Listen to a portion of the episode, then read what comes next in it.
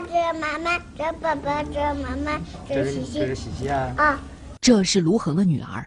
每当看到这张照片时，她就会想起自己的妈妈。跟着我老两口那都是这，跟自己老老闺女是一样的。那倒真是没娘，我也是没有法了，是不是？咱拿钱买不过来。二零一二年，卢恒在新郑港区开了一家小餐馆，收入稳定。有个姑娘小刘经常光顾他的餐馆，时间一长，两人便坠入了爱河。俺俩就是给郑州，然后就是跟他跟那儿租了房子嘛，跟那儿就是同居了嘛。认识没过多久，小刘便怀孕了。知道以后，卢恒非常高兴，就带着小刘去医院检查。但是医生的检查结果却让卢恒大吃一惊。医生给我说，当时怀孕都已经三个多月了，小孩都成型了。问题是，俺俩一共在一块同居才二十多天，小孩肯定不是我的。我问他，他就是光哭，哎，啥也不说。女朋友怀孕了，孩子却不是自己的，卢恒一时也接受不了这个现实，准备与小刘分手。但考虑到小刘的处境，他又打消了这个念头。他也没地儿去，怀着孕也不敢回家，也怕他自己搁外面流浪，不知道去哪。这我都后悔了，心软了。孩子的事，卢恒一直没敢告诉家人，但是对小刘的感情让他做出了一个决定，那就是让小刘把这个孩子先生下来。小孩谁来不谁了都无所谓了，谈的时候都是奔着结婚去了。能结婚，咋活不是一辈子？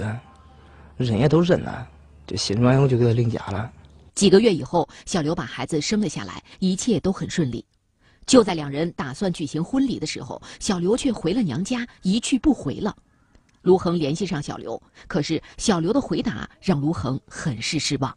后来他的手机不知道是叫他爸俺妈给他没收了，不知道咋着，反正后来联系不上了。从联系不上以后，一直到现在快二年了，没有联系过。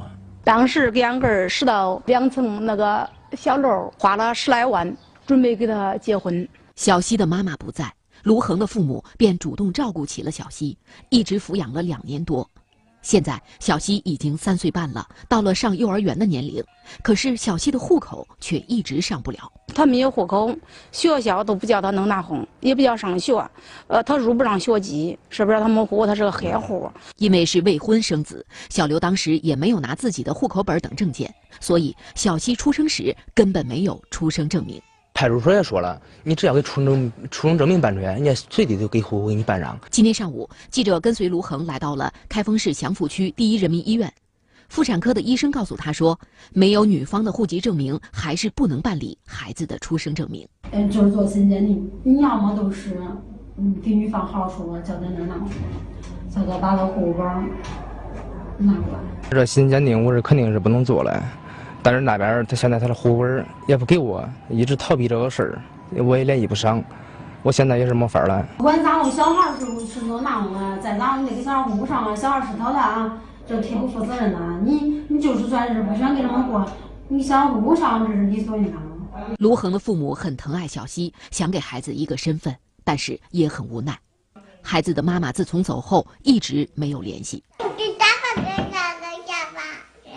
小妮儿从小都非常活泼，可聪明，能背几首诗都，还会唱歌。眼看小西要上幼儿园了，卢恒希望小刘能够提供自己的户籍证明，给孩子一个正式的户口，不要因此耽误了孩子的未来。以前这啥都不说了，你也不想叫他成黑户，不想叫他没有将来。我现在就是想，就是叫这孩子将来有个户口，有个身份，有个学上，有个出路。